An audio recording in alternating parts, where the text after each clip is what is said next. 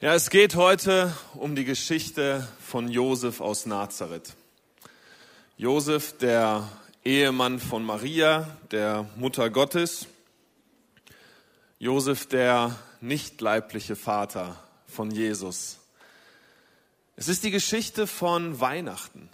Diese großartige Geschichte, die zu diesem großen Fest geführt hat, was wir heute feiern.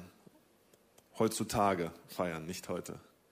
Dieses große Fest, was jedes Jahr Menschen zusammenbringt, was Familien von überall zusammenbringt, was Lichter hell leuchten lässt. Dieses große Fest, was von der Menschwerdung Gottes spricht. Dieses Fest, was den Ursprung unserer Zeitrechnung markiert.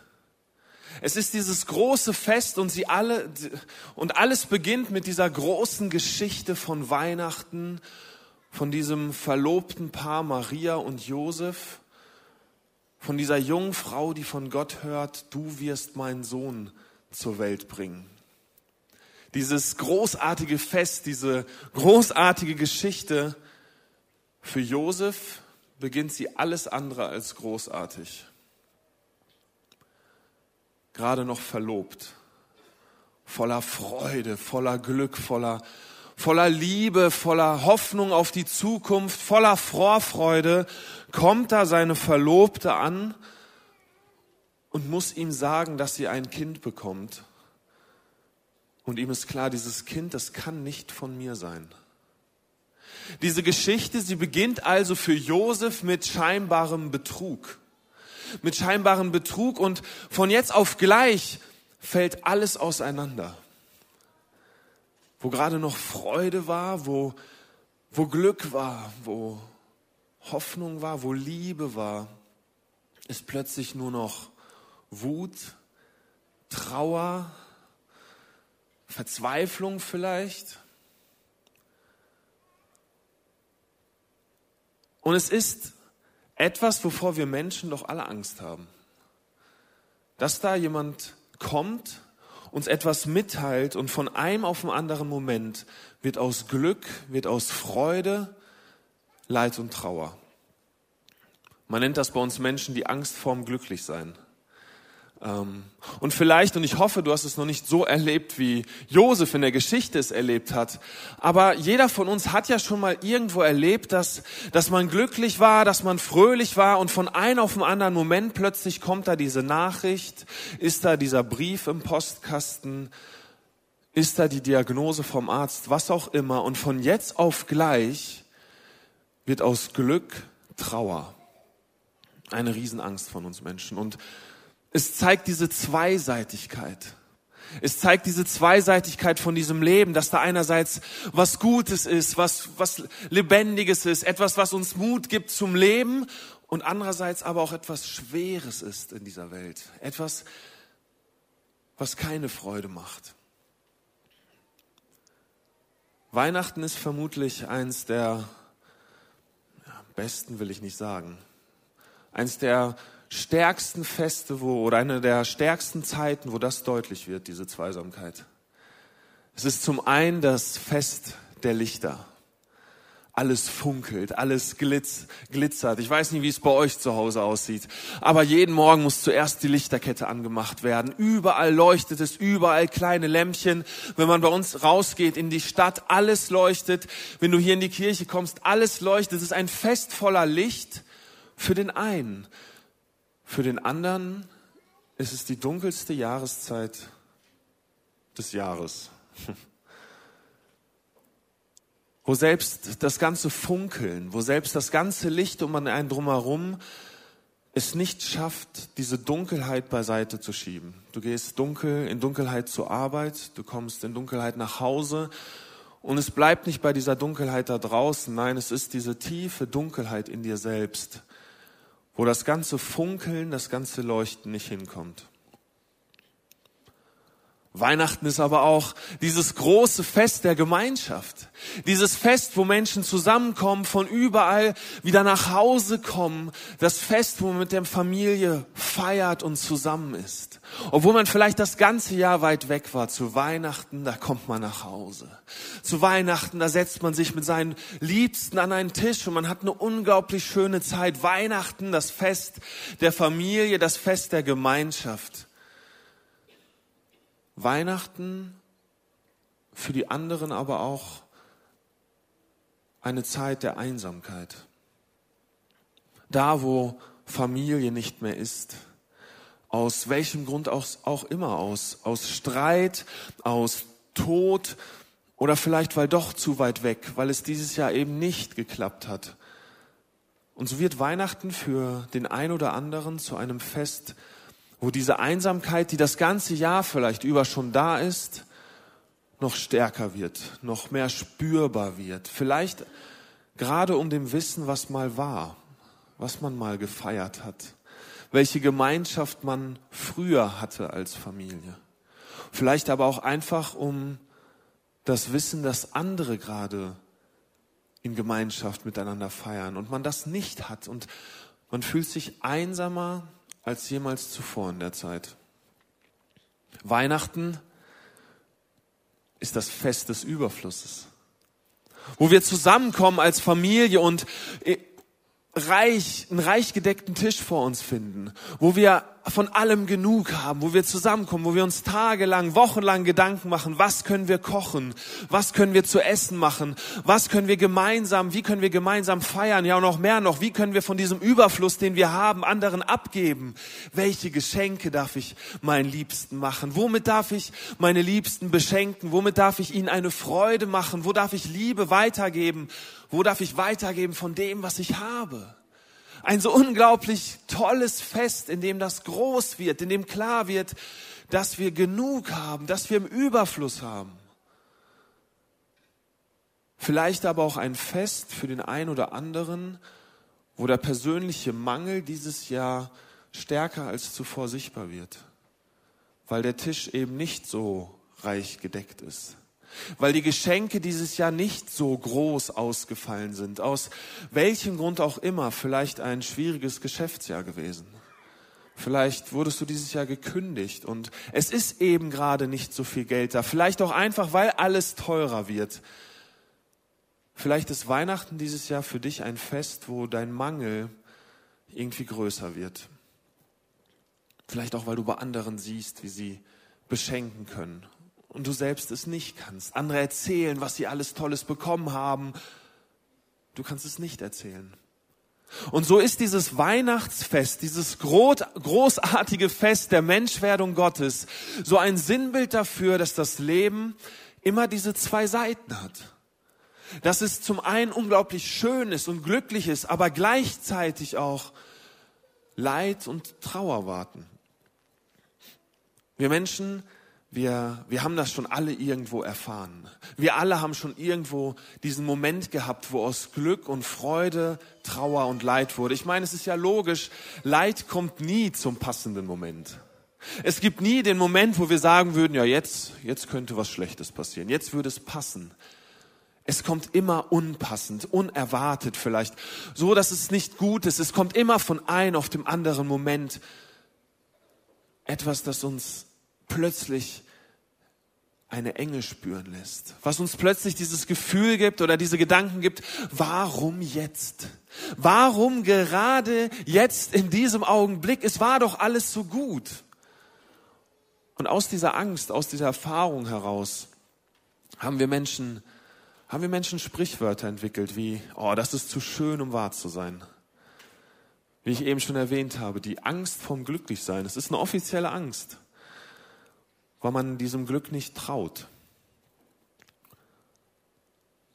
Die Bibel, sie stellt uns ein Leben vor, das genauso ist. Ein Leben, das einerseits gut ist, das so viel für uns bereithält, ein Leben aber, das auch schwierig sein kann, das auch Leid beinhaltet. Es stellt uns aber auch immer wieder Geschichten vor, die Bibel, von Menschen, die diesem Leben, die diesem Leid, diesem plötzlichen Eintreten von Schwere standfest begegnen. Und diese Geschichten, sie können für uns zur Hoffnung werden, wenn wir sie lesen. Sie können für uns zum Trost werden, wenn wir im Leid sind. Und sie können uns ein Ratgeber sein, wenn es uns gut geht und wenn, wenn wir das Leben gestalten und voranbringen wollen. Einer dieser Geschichten ist die Geschichte von Josef aus Nazareth, dem Verlobten, dessen Verlobte ihm sagen muss, ich erwarte ein Kind und dieses Kind ist nicht von dir. Was muss da in Josef vorgegangen sein? Es war ein nicht von vornherein ein Fest der Freude. Es war ein Fest des Zerbruchs. Es war, es war ein Moment, wo, wo ihm der Boden unter den Füßen weggerissen sein muss, weil er plötzlich seine Zukunft nicht mehr so gesehen hat wie vorher. Oh, aber Josef, und das ist auch schon durchgedrungen, er ist so eine beeindruckende Person, wie er dieser Situation trotzt. Und ich glaube und ich hoffe, dass diese Geschichte uns heute genau das sein wird. Ein Ratgeber für Zeiten, in denen es uns gut geht und Trost für alle die, die gerade Trost brauchen, für alle die, dessen Tränen abgewischt werden müssen. Und ich möchte sie gemeinsam mit euch lesen. Wir haben sie schon gehört, aber wir lesen sie nochmal. Sie steht in, Matthäus 1, die Verse 18 bis 25. Die Geburt Jesu Christi geschah aber so. Als Maria, seine Mutter, dem Josef vertraut war, fand es sich, ehe sie zusammenkamen, dass sie schwanger war von dem Heiligen Geist. Josef aber, ihr Mann, der fromm und gerecht war und sie nicht in Schande bringen wollte, gedachte, sie heimlich zu verlassen. Als er noch so dachte, siehe, da erschien ihm ein Engel des Herrn im Traum und sprach, Josef, du Sohn Davids, fürchte dich nicht Maria, deine Frau, zu dir zu nehmen. Denn was sie empfangen hat, das ist von dem Heiligen Geist. Und sie wird einen Sohn gebären, dem sollst du den Namen Jesus geben, denn er wird seinem Volk retten von ihren Sünden. Das ist aber alles geschehen, auf das erfüllt würde, was der Herr durch den Propheten gesagt hat, der da spricht, siehe, eine Jungfrau wird schwanger sein und einen Sohn gebären. Und sie werden ihn den Namen Immanuel geben. Das heißt übersetzt Gott mit uns. Als nun Josef vom Schlaf erwachte, tat er, wie ihm der Engel des Herrn befohlen hatte, und nahm seine Frau zu sich. Und er erkannte sie nicht, bis sie einen Sohn gebar, und er gab ihm den Namen Jesus. Was für eine Antwort, die Josef auf diese Situation findet. Er findet eine Antwort, die mich tief beeindruckt. Mehrere Antworten, um genau zu sein. Auf, auf, eine Situation, die in ein, sein Leben hereinkommt, für die er nichts kann. Eine Situation, die schwer ist. Eine Situation, in der ich wüsste, wie ich reagiere. Und ich möchte mit euch mal diese Stellen durchgehen oder diese Stelle Stück für Stück durchgehen und schauen, was antwortet Josef auf die Situation und was können wir daraus vielleicht für uns heute neu mitnehmen, neu lernen. Es beginnt mit seiner ersten Reaktion. Wir lesen sie in Vers 19. Josef aber, ihr Mann, der fromm und gerecht war und sie nicht in Schande bringen wollte, gedachte, sie heimlich zu verlassen. Was für ein Mann. Ähm, wenn ich mir das so vorstelle, dann kommen Gefühle hoch, Gefühle der Wut, Gefühle der Angst, Gefühle der Verzweiflung, Gefühle, die mich nicht so nüchtern scheinen lassen wie wie Josef hier scheint. Seine Antwort, seine Reaktion, sie scheint nüchtern, sie scheint besonnen zu sein. Warum sage ich das? Er will sie nicht zur Schande bringen, er will sie heimlich verlassen. Was Josef hier macht, das ist etwas, was nur wenige Menschen gut beherrschen.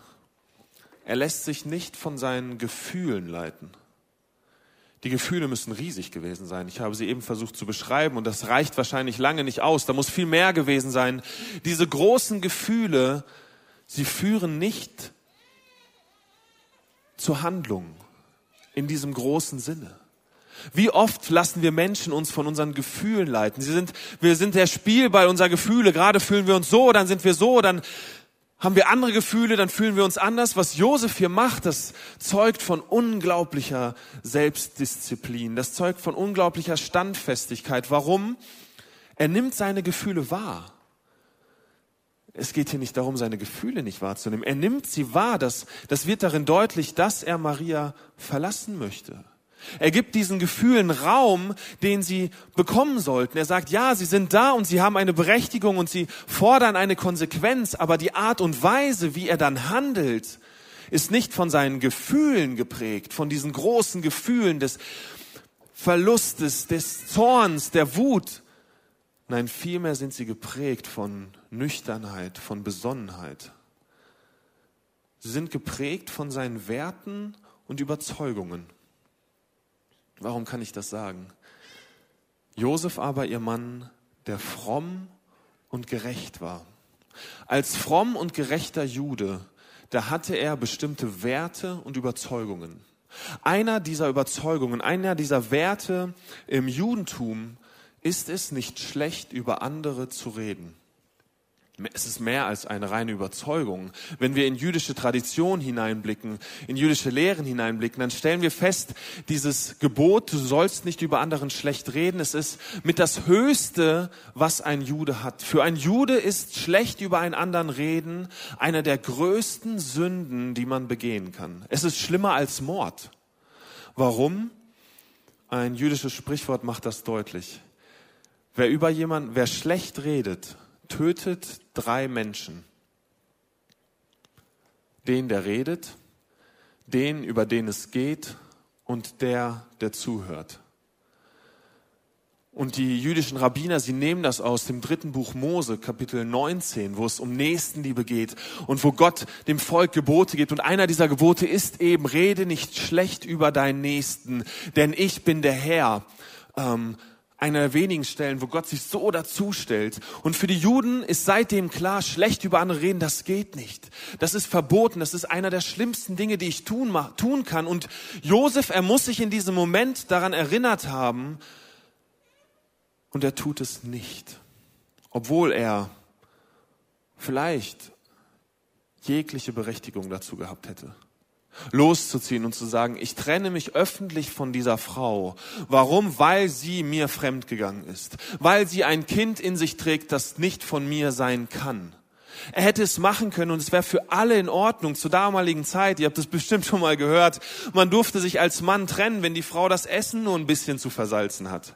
Wenn ihre Schönheit geschwunden ist mit der Zeit. Es war ein legitimer Grund, eine Scheidung einzureichen. Wie viel mehr wäre es ein legitimer Grund, hinzugehen und zu sagen, meine Frau hat ein Kind, das nicht von mir ist. Er wäre im Recht gewesen. Er wäre, trotzdem würde er gut dastehen im Volk. Er wäre nicht das Problem. Er würde gut wegkommen. Aber Josef, er lässt sich nicht von diesen Gefühlen bestimmen. Er lässt sich nicht von diesen Gefühlen hin und her reißen. Nein, er agiert in Krisenzeiten seinen Werten und Überzeugungen nach. Und er gedenkt, sie heimlich zu verlassen, damit sie nicht zur Schande kommt, sagen andere Übersetzungen obwohl da diese Gefühle waren. In dem Moment war er noch nicht davon überzeugt, dass das Baby in, in, in Marias Bauch wirklich der Messias ist. Sie hat es ihm zwar gesagt, aber er glaubt dem noch nicht. Und er sagt, nein, ich will dich verlassen, aber ich will dich nicht zur Schande kommen lassen, weil das meine Werte und meine Überzeugungen sind.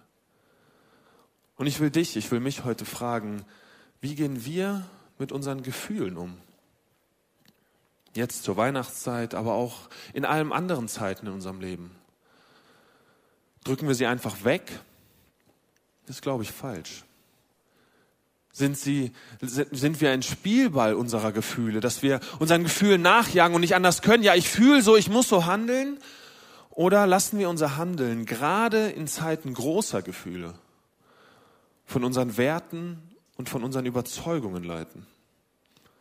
Josef macht an dieser Stelle genau das und wird somit für mich zu einer unglaublich beeindruckenden Person, weil er nüchtern agiert und weil er selbst in Momenten des aufkommenden Leids Gott gefallen möchte. Ein Leben führen möchte, das Gott gefällt. Und ihm ist klar, obwohl jetzt Leid in mein Leben kommt, heißt das nicht, dass ich mich von Gott abwende, sondern dass ich weiter schaue, wie kann ich den Weg gehen, den Gott mir vorhergesagt hat, den Gott von mir möchte. Wie kann ich durch das Leid Gott gefällig gehen? Und seine Entscheidung ist, ich, ich werde Maria verlassen, weil das nicht in Ordnung ist, weil ich damit nicht leben kann aber ich werde es auf eine Art und Weise tun, die Gott gefällt. Eine ganz schön hohe Latte, die Josef hier legt. Und gleichzeitig trotzdem für uns, gerade deswegen, es ist, es ist herausfordernd. Aber ich glaube, wir dürfen diese Herausforderungen auf uns wirken lassen und wir dürfen uns darüber Gedanken machen, wie wäre es bei uns? Wie sieht unser Leben aus? Gott er sieht die Gefühle von Josef und er nimmt sie auch wahr, er nimmt sie ernst. Warum sage ich das? Naja, es, er schickt ihm einen Engel, um diesen Gefühlen zu begegnen. Es ist der nächste Vers, es müsste Vers 21 sein. Nee, Quatsch, ein bisschen später. Als er noch so dachte, siehe, da erschien ihm ein Engel des Herrn im Traum und sprach, Josef, du Sohn Davids, fürchte dich nicht, Maria, deine Frau, zu dir zu nehmen, denn was sie empfangen hat, das ist vom Heiligen Geist. Und sie wird einen Sohn gebären, dem sollst du den Namen Jesus geben, denn er wird sein Volk retten von ihren Sünden. Gott sieht diese großen Gefühle, diese schweren Gefühle von Josef und er, er begegnet diesen Gefühlen. Er nimmt diese Gefühle ernst und sagt ihm, Josef, das, was Maria gesagt hat, ist wahr. Dort in dem Bauch von Maria, das ist mein Kind. Das bin ich, das ist Jesus, das ist der Sohn Gottes, der Messias. Sie, sie lügt dich nicht an, sie hat dich nicht betrogen. Auch wenn das wahrscheinlich sehr beruhigend gewirkt haben muss liegt in der Antwort, die Josef gibt, auch wieder etwas Beeindruckendes in meinen Augen. Diese Antwort, sie ist geprägt von ganz viel Mut. Stell dir mal vor, Gott kommt zu dir und sagt dir, du sollst der Vater meines Kindes sein, du sollst die Mutter meines Kindes sein. Josef er reagiert mit Mut. Gott weiß, dass, Mut, dass Josef Mut braucht. Warum sage ich das? Fürchte dich nicht. Und hier geht's nicht wie bei Maria darum, fürchte dich nicht vor diesem großen Engel, der da erschien. Nein, hier geht's, hier geht ja direkt weiter. Er sagt, fürchte dich nicht, Maria, deine Frau zu dir zu nehmen. Fürchte dich nicht, diesen Weg zu gehen und der nicht leibliche Vater, der irdische Vater von meinem Kind zu werden. Wenn Jesus in unser Leben kommt, dann braucht das, dann brauchen wir Mut. Die Antwort, die Josef hier auf diese auf diese Situation findet, die wieder neu groß ist, weil gerade waren da noch Gefühle des Verlustes, Gefühle des Zorns, Gefühle der, der, der Verlassenheit vielleicht, Gefühle des Betrogenseins. Plötzlich sind da neue Gefühle, vielleicht Gefühle des überfordert Seins, wie ich, ich soll der Vater von deinem Sohn sein, Gefühle des, wie soll das alles gehen? Und Gott begegnet dem, indem er sagt, das erste, was er sagt, fürchte dich nicht. Oder man könnte anders sagen, habe Mut, diesen Weg zu gehen. Josef, er hat Mut. Und er stellt sich zu diesem Kind. Und auch hier möchte ich eine Übertragung für uns heute machen wenn Jesus in unser Leben kommt, dann brauchen wir Mut. Für Josef damals war klar, wenn ich Maria zu mir nehme, meine Freunde, meine Familie, die alle können rechnen. Und schon damals war klar, dass eine Schwangerschaft neun Monate dauert. Ihm war klar, wenn ich Maria zu mir nehme, dann werden alle merken, irgendetwas passt da nicht. Irgendetwas ist nicht richtig. Die Monate passen nicht, die Anzahl passt nicht. Plötzlich kriegt sie schon ein Kind. Und es gibt ja nur zwei Optionen, die dann hätten treffen können. Die eine wäre, oh, die beiden konnten nicht warten. Die haben es nicht geschafft zu warten bis zur Hochzeit. Ich meine, die Verlobung war schon ein Riesending. Aber sie, es war klar, auch wenn wir als, zur damaligen Zeit war Verlobung auch noch viel größer als heute. Man, man galt damals schon offen als, als Ehemann und Ehefrau. Man lebte noch nicht zusammen. Es brauchte noch Zeit bis zur Hochzeit. Aber trotzdem war es ein, ein viel größerer Moment als wir heute. Heute, da verloben wir uns romantisch irgendwo Richtung Teutoburger Wald, irgendwo alleine. Damals eine Verlobung, das wurde mit der Familie gefeiert verlobt wurde im Beisein von Zeugen. Das war eine Sache, da waren alle dran beteiligt, die Familie dran beteiligt. Alle wussten, ab wann diese Verlobung galt. Alle wussten, dass da was Wichtiges war. Josef, der hatte schon längst dem Brautvater Geld bezahlt, damit als Pfand für den Brautpreis später. Aber die Hochzeit war noch nicht passiert. Und das wussten alle. Also entweder war klar, ihr habt was gemacht, das falsch ist. Oder aber Leute fingen an zu tuscheln, oh, sie ist wohl fremdgegangen. Wenn Josef gerechter und frommer Mann, wenn er sagt, er war es nicht, hm. Was auch immer die Leute gedacht haben müssen, es hat mit Getuschel zu tun gehabt. Es hat mit be belächelt werden zu tun gehabt, dass Josef sich zu diesem Kind stellt. Aber er, er glaubt diesem Engel und er geht mutig voran. Wenn wir uns heute zu Jesus stellen, wenn Jesus in unser Leben tritt, dann bedeutet das auch für uns, dass wir belächelt werden können. Dass Leute das nicht verstehen. Anatol hat das vorhin in seiner Einleitung so eingeführt, dass, dass ziemlich schlaue Köpfe es nicht verstehen können, wie wir an einen Gott glauben, an einen Gott, der dann auch noch Mensch wurde. Und natürlich werden Situationen kommen, wenn wir zu diesem Jesus stehen, wo andere Menschen sagen, ah, also, dass du das echt? Im 21. Jahrhundert? Bei all dem, was du, was wir wissen, glaubst du noch an so einen Jesus? Du feierst Weihnachten echt noch wegen dem Grund, warum wir es mal eingeführt haben? Weihnachten ist doch einfach ein Fest der Geschenke und du glaubst an dieses Krippenspiel? Wenn wir Jesus unser Leben lassen, dann bedeutet das, dass wir den Mut aufbringen müssen, zu diesem Jesus zu stehen, obwohl wir vielleicht belächelt werden. Josef, er tut's. Aber auch noch eine zweite Sache erfordert im Leben von Josef in dieser Geschichte, erfordert einen unglaublichen Mut. Und zwar ist es, dass der Engel ihm sagt, du sollst ihm den Namen Jesus geben. Warum braucht das jetzt Mut? Naja, es ist so, zur damaligen Zeit, zur Zeit von Josef war klar, den Namen des Kindes den bestimmt der Hausvater. Das ist sein Selbstbestimmungsrecht. Indem er den Namen der Kinder bestimmt, wird allen klar, er ist der, man könnte böse meinen, Herrscher. Er ist das Oberhaupt. Er ist derjenige, der an, der den Ton angibt, der sagt, wo es in dieser Familie lang geht.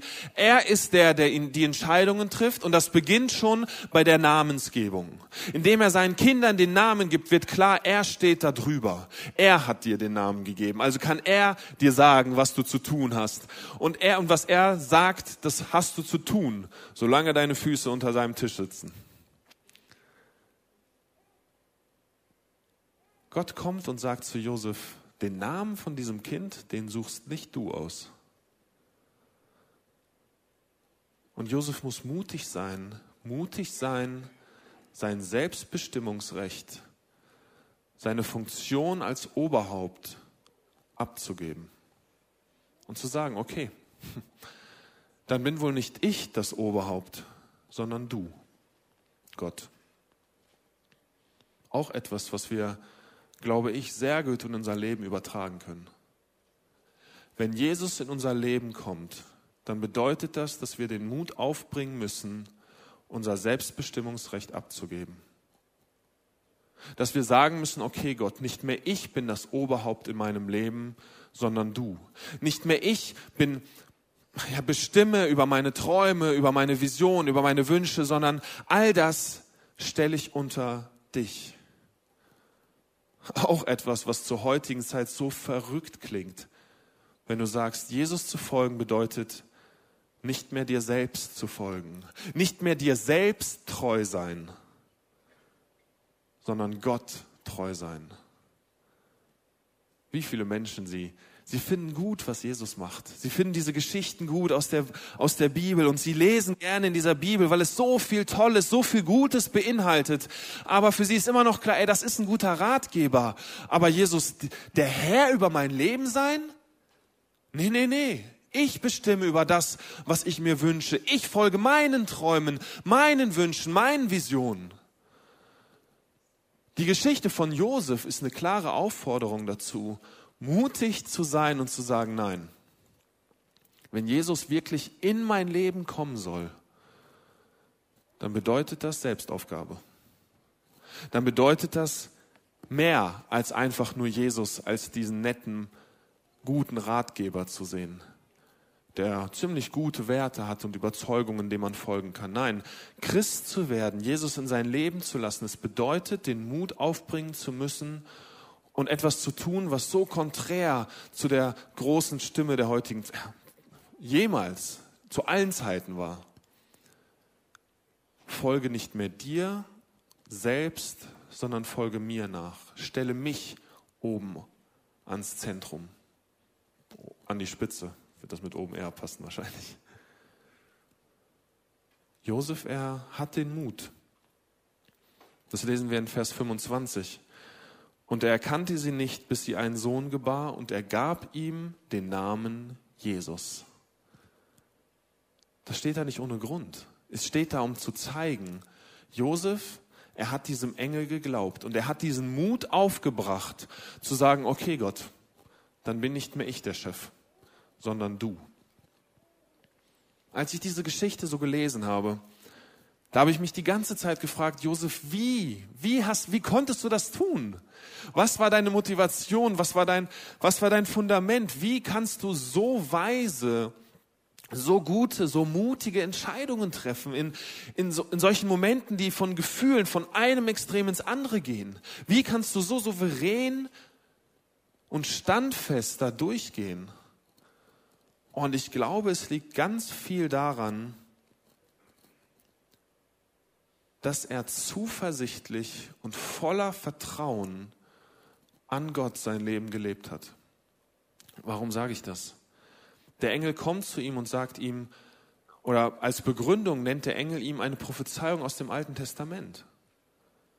Und was er ihm damit sagt, ist das, was Gott deinem Volk schon damals zugesagt hat, das wird jetzt passieren. Und Josef, seine Reaktion, sie ist, wenn wir sie lesen, sie ist unglaublich nüchtern. Da, da ist kein großer Freudentanz, das einfach. Und er wachte auf und er nahm Maria zu sich, zu seiner Frau und er wartete, bis Josef, bis Jesus geboren war und er gab ihm den Namen Jesus. Da, da ist kein Euphorie da drin, da ist einfach eine souveräne, ein souveränes Handeln ist da zu erkennen. Und ich glaube, es liegt daran, dass er diesem Engel geglaubt hat. Und dass dieser Glaube in seinem Leben zu einer Zuversicht geworden ist. Warum Zuversicht? Zuversicht bedeutet zu wissen, was kommt. Das ist noch etwas anderes als hoffen. Hoffen ist zu glauben, dass etwas kommt. Zuversicht, das ist das Wissen darum, was in der Zukunft kommt. Und Josef hatte dieses große Vertrauen in diesen Gott, und er hat gesagt, okay, ich folge dir zuversichtlich, ich folge dir voller Vertrauen nach. Ich werde tun, was du gesagt hast. Warum? Weil ich davon überzeugt bin, dass das wahr ist. Wie können, wie können wir, wie kann ich, wie kannst du zu so einem Menschen werden? So ein Mensch wie Josef, der so standfest in diesem Leben war. Wie können wir zu Menschen werden, die sich nicht von unseren Gefühlen beherrschen lassen, sondern zu Menschen, die tief verwurzelt sind im Wort Gottes und in seinem Leben und diese, unser Handeln und Prägen von ihm gestalten und leiten lassen? Wie können wir zu einem Menschen werden, der, der mutig vorangeht, der, der mutig dem Willen Gottes folgt. Wie können wir zu Menschen werden, die mutig ihr Selbstbestimmungsrecht aufgeben und sagen, nicht mehr ich, sondern du, Gott? Ich glaube und ich bin fest davon überzeugt, es beginnt mit einer Begegnung mit diesem Jesus. Alles beginnt mit dieser einen Begegnung. Mit dieser Begegnung mit Gott. Und diese Adventszeit, diese Zeit des Wartens, sie lädt uns neu dazu ein, uns aufzumachen und diesem Gott zu begegnen. Für dieses Aufmachen, ich glaube, da brauchst du noch nicht diesen großen Mut. Da brauchst du noch nicht diese Standfestigkeit. Nein, ich glaube, all das entsteht erst, das entsteht nach der Begegnung, weil diese Begegnung, sie wird dich verändern. Diese Begegnung, sie wird in deinem Leben Zuversicht groß werden lassen. Diese Begegnung mit diesem Gott, sie wird zu einem tiefen Vertrauen führen. Und die Adventszeit, sie lädt uns ein, dieser Begegnung nachzujagen auf diese Begegnung zu warten, für diese Begegnung zu beten, uns Zeit zu nehmen, nach Hause zu gehen, uns hinzusetzen, in seinem Wort zu lesen, das, was Josef getan haben muss, anders hätte er nicht so handeln können. Die Geschichte von Josef, sie lädt uns ein, mutig voranzugehen, mutig zu glauben, mutig und voller Vertrauen diesem Jesus, diesem, ja, diesem Jesus, diesem Menschen, diesem Gotteskind, diesem Gott zu folgen. Und wenn wir Josef zum Vorbild nehmen, dann kann diese Zeit des Wartens, die Zeit des Advents, kann Zeit von plötzlichem Leid, von Trauer, die Zeit von fehlenden Antworten, eine Zeit voller zuversichtlichen Handelns werden.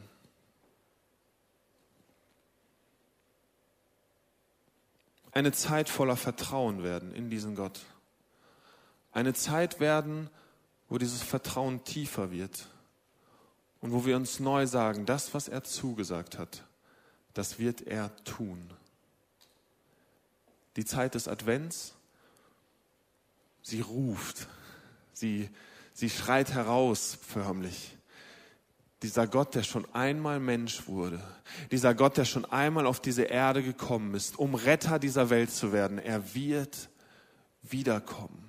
Er wird sich zu deiner Zuversicht, er wird sich zu deinem Vertrauen in ihn, er wird sich dazustellen und du wirst erleben, dass es wahr ist, was er gesagt hat. Weil er ist schon mal gekommen, er hat schon mal wahr gemacht, was er versprochen hat und er wird es auch wieder tun. Noch ein letzter Gedanke über Josef und dann bin ich fertig.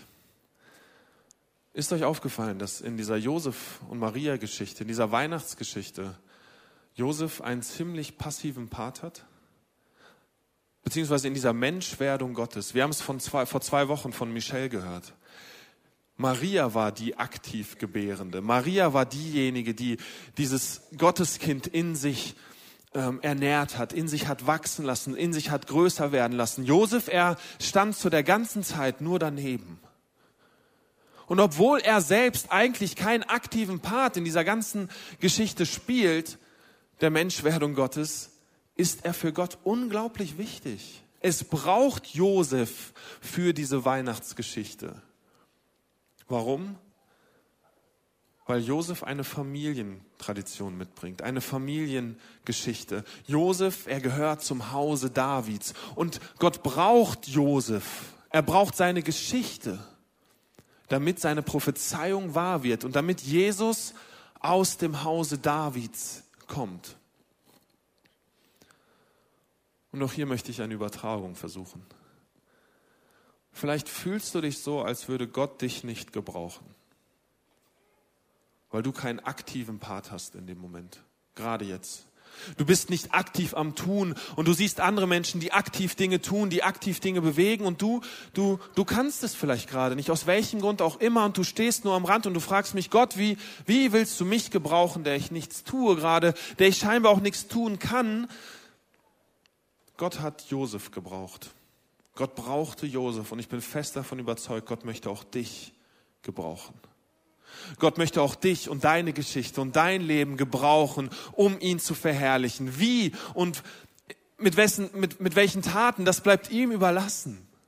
Ob du ein aktiver Part bist oder ob du einfach nur da bist und sagst, ich folge dir zuversichtlich und voller Vertrauen nach. Egal was passiert. Und ich glaube, diese Geschichte von Josef, sie ist für uns genau diese Herausforderung oder diese Ermutigung, ich möchte es anders sagen. Diese Ermutigung, Gott will dich gebrauchen. Die einzige Aufgabe, der einzige Part, der an uns liegt, ein unglaublich schwerer Part. Wenn ich sage, ein der einzige Part, dann soll das das überhaupt nicht abwerten. Es ist ein unglaublich harter Part. Ein Part, der Mut braucht, ein Part, der Standfestigkeit braucht, der Überzeugung braucht, der immer wieder neue Kraft braucht. Etwas, was nicht nur einmal passiert, sondern immer wieder aufs Neue passieren muss. Aber die einzige Aufgabe, die wir haben, ist zuversichtlich und voller Vertrauen unser Leben diesem Gott entgegenzugestalten.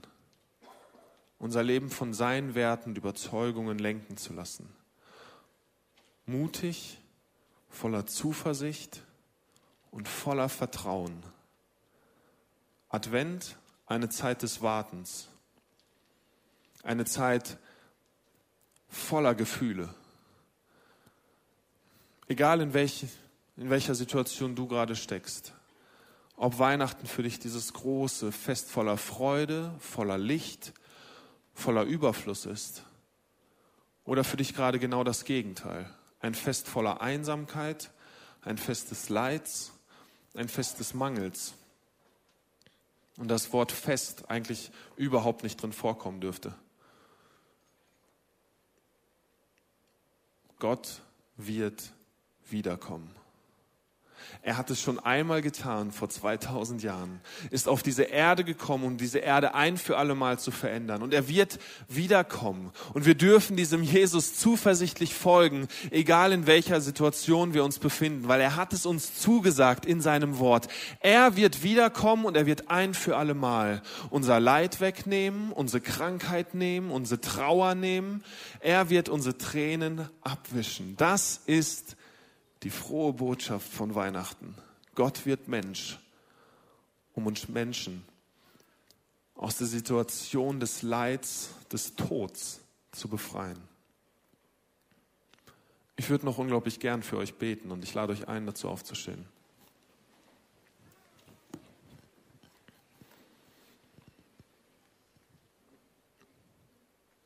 Vater im Himmel, ich möchte dir Danke sagen, dass du uns dein Wort gegeben hast. Ein Wort, das voller so guter, voller weiser Geschichten ist, die uns lehren, wie wir unser Leben hier auf der Erde zu führen haben. Die uns zeigen, wie wir mit Situationen umgehen können, die unerwartet sind. Mit Situationen, die schwer sind, die nicht tragbar sind. Situationen, die uns in ein Loch reißen. In den Situationen, mit denen wir Menschen nicht mehr umgehen können. Vor allem möchte ich dir Danke sagen, dass dass du auf diese Erde gekommen bist. Und ich möchte dir Danke sagen, dass du dich zu Josefs Zuversicht gestellt hast und dass du sie hast wahr werden lassen, dass du auf diese Erde gekommen bist als Retter für uns alle. Und ich bete für uns, egal in welcher Situation wir uns befinden, wo wir Zuversicht brauchen, wo wir Vertrauen brauchen, wo wir Mut brauchen, dir zu folgen. Da bete ich, dass du uns begegnest. Dass wir dich spüren und erleben. Dass wir spüren, du bist real. Du bist nicht tot geblieben, sondern du bist auferstanden. Du lebst und du hast Interesse an uns und unserem Alltag. Und ich bete, dass durch diese Begegnung mit dir diese Zuversicht in uns allen, dieser, dieses Vertrauen daran, dass du wiederkommst, immer größer wird immer größer und fester und tiefer. Und dass, dieses, dass das zu unserer Zuversicht wird, die unser Leben führt und leitet. Du kommst wieder. Und wir freuen uns unglaublich darauf, Gott. Danke für dieses Versprechen.